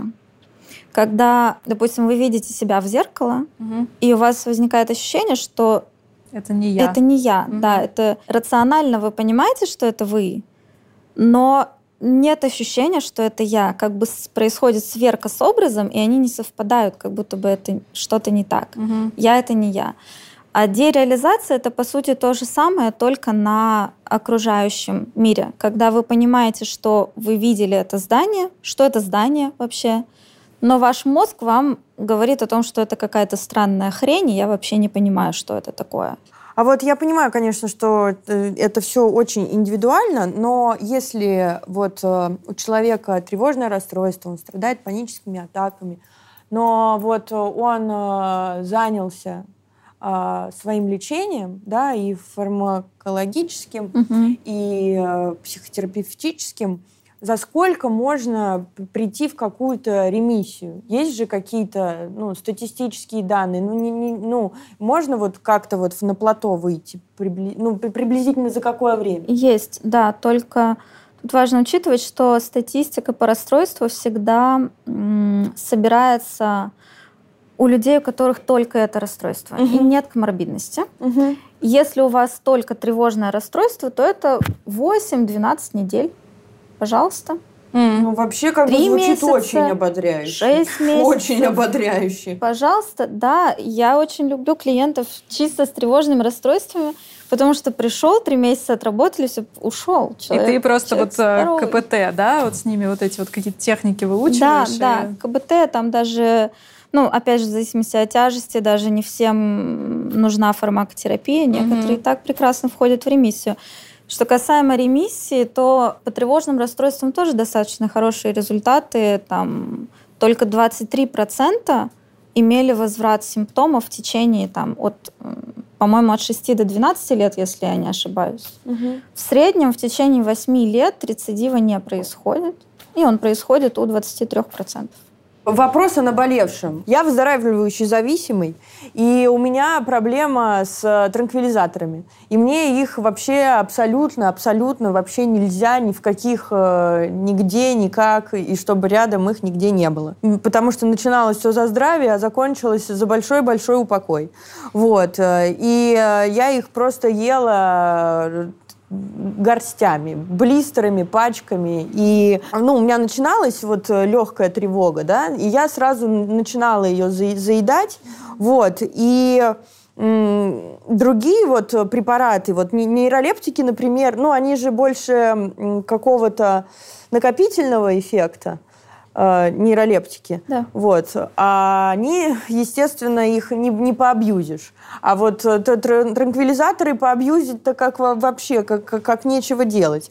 Вот. И вот что делать людям, у которых э, вот проблемы с зависимостями. Я понимаю, что есть люди, у которых нету этих проблем, у которых случилась тревога, они выпили э, пол таблеточки или одну четвертую, и все у них стало нормально. И они как бы это, эти э, таблетки используют только во благо. А я вот не могу. И им я, получается, как бы тут сижу и просто сижу и, и, и страдаю. И страдаю, ребята. Да. Да ты, Карин, не страдай, поработай лучше побольше. Огород сходи, вскопай, и все пройдет. Что касаемо транквилизаторов, особенно бензодиазепинового ряда, это очень очень опасные препараты, они очень быстро вызывают зависимость в люб... во всех формах. Их вообще, в принципе, назначают в последнюю очередь крайнем, в крайнем случае. И даже там, например, Британская ассоциация психологического здоровья, у них есть рекомендации по э, лечениям расстройств. Там бензо, бензодиазепины не просто не рекомендованы, а их нельзя угу. назначать. Если есть история с зависимостями, даже намек на историю, на истории с зависимостями, то тебе их назначать тем более не будут. Но это и не обязательная опция вообще. Да? Это даже нежелательная опция. Серьезно? Да, да серьезно. Mm. СИОЗС, СИОЗСН, трициклики. Э, Антидепрессанты. Потом, да, это все антидепрессанты. Потом при неэффективности всего вышеперечисленного нейролептики подключаются Угу. Вот, пожалуйста. Я, правда, не психиатр, это важно учитывать. И схемы, они, фармакотерапии не всегда индивидуальные, но с тревожными расстройствами назначать транквилизаторы лучше не надо. Угу. И это крайняя мера. Когда, допустим, мы работаем в, в паре с психиатром, и он назначил транквилизаторы моему клиенту, то часть терапии — это вывести клиента с транквилизаторов, потому что они становятся охранительным поведением у меня тревога, я выпью транквилизатор, тревога пройдет. Угу. Все. При том, что там, допустим, действие самого транквилизатора может наступить через, там, не знаю, 5 минут, а тревога проходит мгновенно, за секунду. То есть угу. это просто уже убежденность в том, что вот эта вот вещь мне поможет. И так как это легкий способ, то он очень быстро формируется как зависимость. Поэтому я вообще против их угу. назначения. Но это еще история о том, что вот мы лечим симптом, но не лечим вообще да. то, что лежит. Да, конечно. Да, да. Причем, ну опять же, симптомы важно лечить, чтобы, чтобы психотерапевт ну, мог да, вылечить чтобы... причину, угу. но это можно сделать и без вот этих вот тяжелых неприятных таблеток. Угу. Можно это сделать за счет антидепрессантов. Ну потому что это каждый раз будет, ой, у меня тревога, ну в этот раз я выпью таблетку, ага. а в следующий раз я да. не буду, в, в следующий раз, раз я перестрадаю, так... а в следующий раз не никогда не наступит. Угу. И это очень э, тяжелая вообще зависимость э, наступает, тяжелейшая. А наступает она вот хоп, и уже началась. И, и как-то и вообще непонятно, почему, почему они вообще есть, конечно. Но это одна из, кстати, одна из самых высоких коморбидностей с тревожными расстройствами, это зависимости. Вот там от, эм, от 10 до 70 процентов тревожных расстройств коморбидны с зависимостями, потому что зависимости становятся одним из способов успокоиться, снять эту тревогу. Причем в долгосрочной перспективе это работает, конечно, очень плохо и против нас, но вот здесь и сейчас мне настолько плохо, что я хочу, чтобы мне стало легче, и я выпью что-то, я приму что-то и так далее. Это очень быстро, Да, я вот, из, вот с этим у меня очень большие проблемы, вот именно с зависимостью. Я только недавно, как бы проблемы с головой, что там пограничное расстройство, тревожность, это я как бы давно приняла, а вот э, зависимость это был последний скелет в шкафу, который мне было безумно стыдно признать в себе, что как бы ну вот это прям очень было. Но это максимально стигматизировано. Это максим... что, ну вот как да, бы из я, всего если, этого... ну как бы если депрессия, то ладно, еще бог с тобой. Но вот если ты еще алкаш и наркоман, Точно сам виноват. то ну это уже да. вообще стыдоба. Угу. Это, конечно, еще сильнее тревогу вызывает. Но вот пишу 12 шагов, поэтому полегче стало. Ты молодец. То, то, что вообще так открыто об этом говоришь.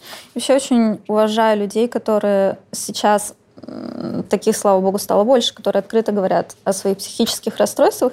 И мы видим больше людей, что вот человек сидит в эфире, он ведет, передачу, он там, у него свой канал и так ну далее. Ну да, он то, что мы функциональны, выглядит. Да, мы можем да, делать не надо дела. на нас крест ставить. Да. Это как раз постепенно-постепенно снимает стигматизацию. Это один из инструментов, который, псих, которыми психотерапевты пользуются, в том числе самораскрытие, когда мы работаем с клиентами.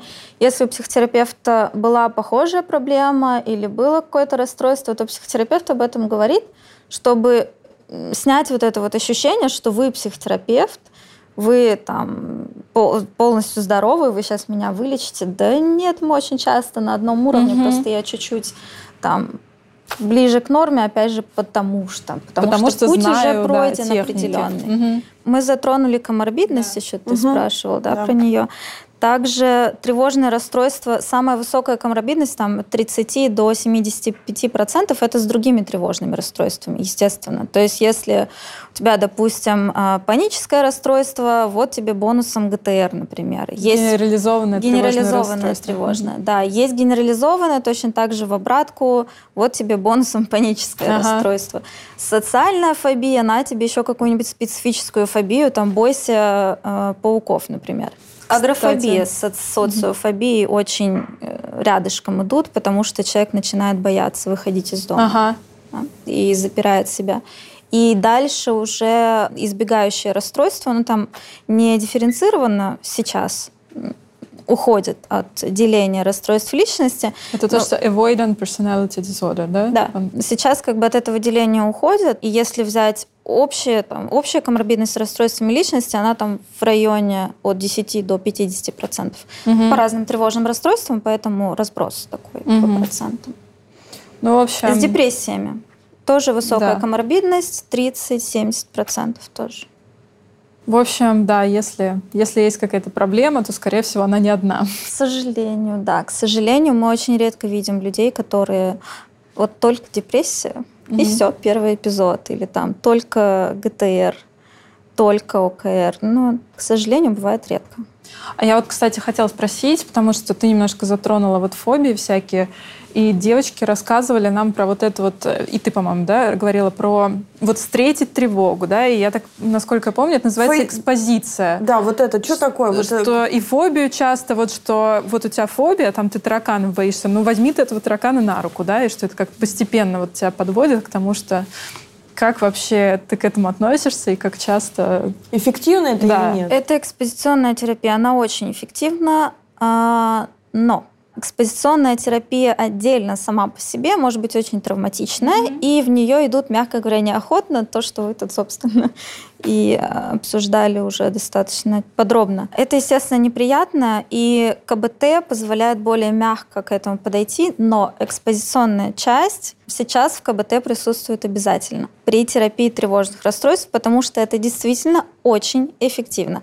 Как мы к этому подходим, зависит индивидуально от клиента. То есть понятно, что есть определенный план терапии, э, то, как выстроена терапия по результатам исследований, э, чтобы это было эффективно. Да?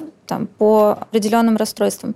Но этот план может слегка подкорректироваться в зависимости от индивидуальных особенностей клиента. Если угу. передо мной клиент, который говорит, упирается руками и ногами, говорит о том, что сейчас я этого делать не буду, значит, прямо сейчас мы это делать не будем. Угу. И мы будем разбираться, в чем проблема.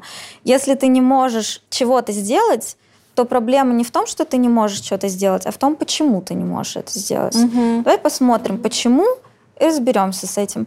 Мы разбираемся с этим когнитивными методами, поведенческими методами. Потом уже, пожалуйста, приходим к экспозиции. Экспозиция угу. может быть массированная, может быть градуированная. Мы можем резко человека часто не Просто очень бросить прозвучит, колодец, да, да, резко его кидануть куда-то, например, резко там, не знаю, собрать в кучу всех тараканов по дороге. Вот. Вот. Я Но... очень боюсь тараканов. Я... Ты очень боишься Очень тараканов? боюсь а, тараканов. боюсь тараканов. Очень. Мне, мне поплохело просто от одной мысли. Очень плохо. У меня же тоже мурашки. Тревога поднялась? Не, я просто, я уже почти в обморок упала. Вот, пожалуйста, тревога у меня. Вот она какая. Но это в любом случае может быть только с согласия клиента. Здесь э, будьте внимательны. Хороший, грамотный, этичный терапевт на все на свете будет у вас брать информированное угу. согласие. Даже на массированную экспозицию, хотя она должна быть, по идее, ну, такой неожиданной. Но мы сначала берем согласие, а потом в какой-то момент неожиданно вбрасываем. Да, да, да. Но чаще всего работаем с помощью градуированной экспозиции. То есть мы потихонечку, постепенно, тебе тяжко в таком формате принимать тревогу, давай потихонечку, по чуть-чуть наращивать. Мы затрагивали с тобой уже тему когнитивно-поведенческой техники, которые вот может испытывать кто-то, испытывать, использовать кто-то, кто не может вот пойти к врачу и на терапию. Вот угу. что еще мы можем посоветовать нашим зрителям? Ну, если вывести в такую мини-систему самотерапии, да, угу. то, во-первых, это чтение книг, угу. где прописаны конкретные упражнения, выполнение этих упражнений. А, второе это, если у вас есть английский, то digital терапия да. это прекрасная вещь и имеет очень высокую эффективность, на самом деле такую же, как face-to-face, ну, по исследованиям, которые угу. есть на данный момент. В отношении тревожных расстройств только. Третье это самовалидация. Пожалуйста, напоминайте себе о том, что тревожное расстройство — это нормально. Испытывать тревогу — это нормально. То, что у вас руки потеют, а, трясутся, то, что вам хочется в туалет — это нормально. Так тревога протекает. Кстати, про самовалидацию, наверное, что человек сам может не осознавать, что у него уже какая-то стадия, переросшая в расстройство, в патологию, потому что он сам себе говорит, да ладно, вот ты сам все придумал. Просто, получается, сам себя уговаривает, что нет, вот все нормально.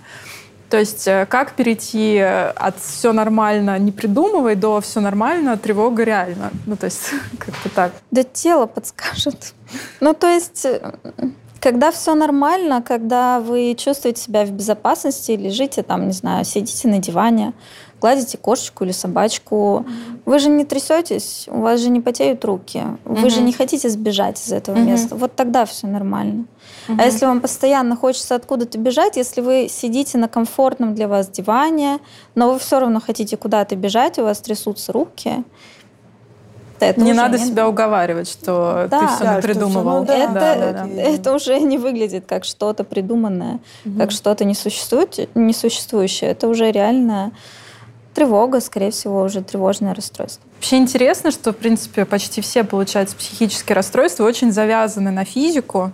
И очень важно, получается, следить вообще за физическими реакциями, за своим телом. Да. Потому что они вот тоже подскажут, возможно, что что-то не так Конечно. С психикой. Конечно, эмоции, особенно базовые эмоции, они всегда выходят в то, что ну, в организме происходят изменения для того, чтобы мы изменили поведение. Для этого эмоции нужны изначально. Угу. Для того, чтобы мы... Не для того, чтобы нам было весело и интересно жить, для того, чтобы мы свое поведение меняли так, чтобы удовлетворять свои потребности, продолжать просто жить, функционировать. То, что можно делать самостоятельно, это то, что я говорила про релаксацию. А, длина выдоха длиннее длины вдоха угу. и задержка на 2 секунды на вдохе, например, это стандартное релаксационное дыхание. Прогрессивную релаксацию поищите в интернете, где-то есть описанное. Угу. Это то, что помогает физически вам расслабиться. И дальше, к сожалению, я соболезную всем, кому будет это делать тяжело, но вам придется идти в те ситуации, в которых вам тревожно. Пока вы в них не ходите, пока вы их не избегаете, вы не получаете нового опыта о том, что эти ситуации могут быть безопасны. Одна из э, таких моих любимых э, фишек в терапии с тревожными расстройствами это то, что мы собираем персональную статистику.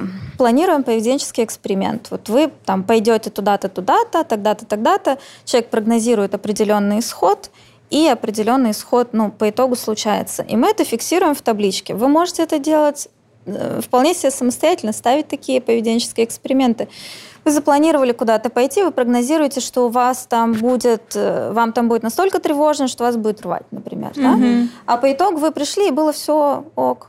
А в следующий раз вы пришли и там познакомились с каким-то классным человеком, например, очень интересным. В следующий раз вы пришли, а вы реально, допустим, вас вырвало от тревоги. И вот так вот мы собираем индивидуальную статистику исходов. Худший, лучший, реалистичный. Ага. И мы избавляемся от вот этого вот фильтра, который нам подкидывает миндалина, бойся всего, что хотя бы как-то похоже на страшную ситуацию.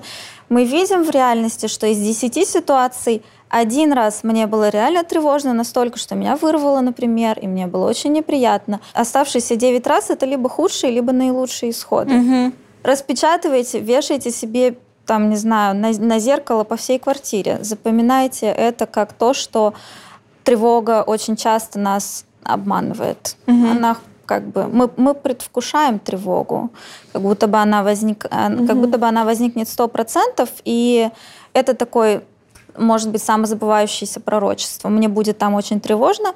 О, мне реально там очень тревожно. Все, значит, в следующий раз мне точно будет очень тревожно. При панической атаке важно делать что? Ничего. Просто Ничего. сидеть и ждать, пока пройдет. Да, паническая атака пройдет сама собой. Любая тревога проходит сама собой. Это оконча- оканчиваемый процесс. Он не может длиться бесконечно, как все, собственно. Ну вот это единственное, что меня всегда успокаивает, что это обязательно пройдет. Ну рано или поздно оно пройдет. Да. Лю- Что бы вы ни делали для того, чтобы паническая атака прошла быстрее, это, во-первых, не поможет. Ну, единственное, что может хоть как-то помочь, это именно релаксационное дыхание. Когда вы понимаете, что вы начинаете дышать вот по типу гипервентиляции, да, длина вдоха равна длине выдоха, прям насильно заставлять себя выдыхать больше, си- Мгм. дольше. Это единственное, что можно делать. И, и это будет, ну, как бы, оптимальной версией. Все остальное начинает только м, поддерживать мысли о том, что паническая атака сама по себе не пройдет. Мне нужно кому-то позвонить, чтобы она прошла. Мгм. Мне нужно, чтобы кто-то рядом был, чтобы она прошла. Мне нужно выпить далее. таблеточку. Да? Да, ничего этого не нужно, она сама по себе пройдет. Слушай, а вот, кстати, про алкоголь хотела спросить. Вот именно вообще, вот у нас любят полечить э, тревогу алкоголем, типа успокоиться. Это, кстати, тоже психоактивное вещество. Да?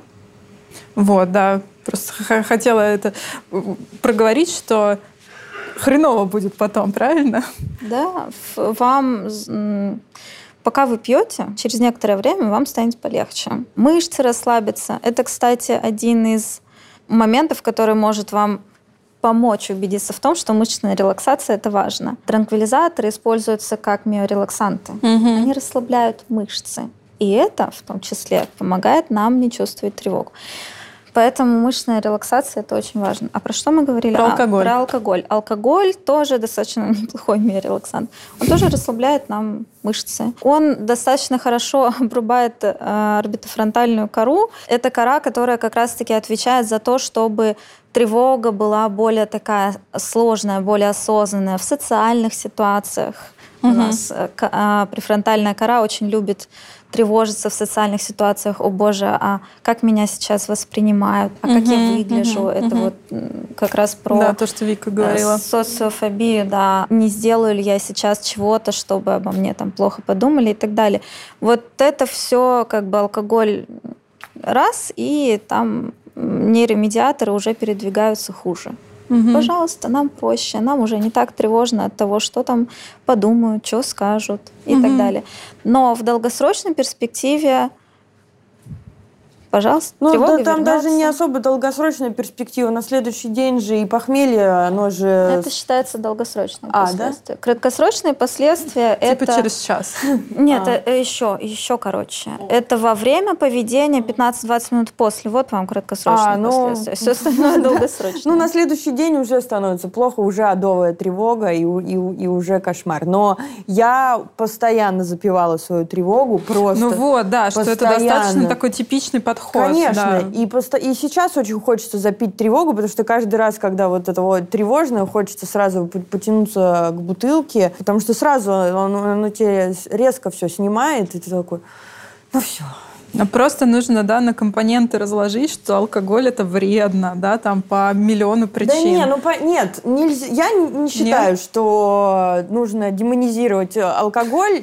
Я не демонизирую. Ну я имею в виду для лечения тревоги. Не, ну для лечения тревоги, конечно. Когда у нас лечится Но, кстати, алкоголем. я помню, что когда у меня начинались тревоги и были панические атаки, я звонила в скорую, мне говорили, Рюмашечку бахни 50 грамм, все будет хорошо. Вот.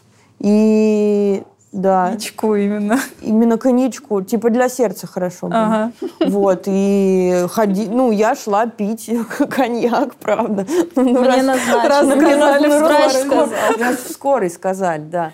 Ну вот, и Поэтому... Врачи тоже разные бывают. Бывают, к сожалению, и неврологи, а, на которых я точу зуб, потому что очень часто люди с тревожными расстройствами в первую очередь приходят к соматическим врачам, к неврологам, ну, да. терапевтам, потому что у меня же у меня что-то с сердцем, у меня что-то, почему-то у меня руки трясутся, вдруг желудочек. Там, да, конечно, у меня что-то с желудком и так далее. И, к сожалению, все соматические врачи отделяют, что это либо психосоматика, либо это чистое тревожное расстройство, не перенаправляют. Бывает, что неврологи назначают, не дай бог, э, психофармакотерапию.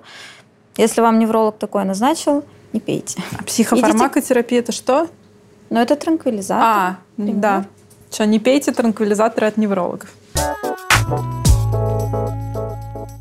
Классно поговорили, в принципе, Все, ответили выяснили. да, на большинство наших вопросов. Да, и очень познавательно получилось. Дышим, дышим, заземляемся. Юля, спасибо тебе большое. Да, Юля, спасибо большое. Очень спасибо. помогла нам, и я надеюсь, нашим зрителям. Друзья, спасибо большое, что вы смотрели этот выпуск. Надеюсь, он будет вам полезен и вы будете справляться с тревогой. Пишите в комментариях, как вы, кстати, справляетесь с тревогой, ваши э, способы.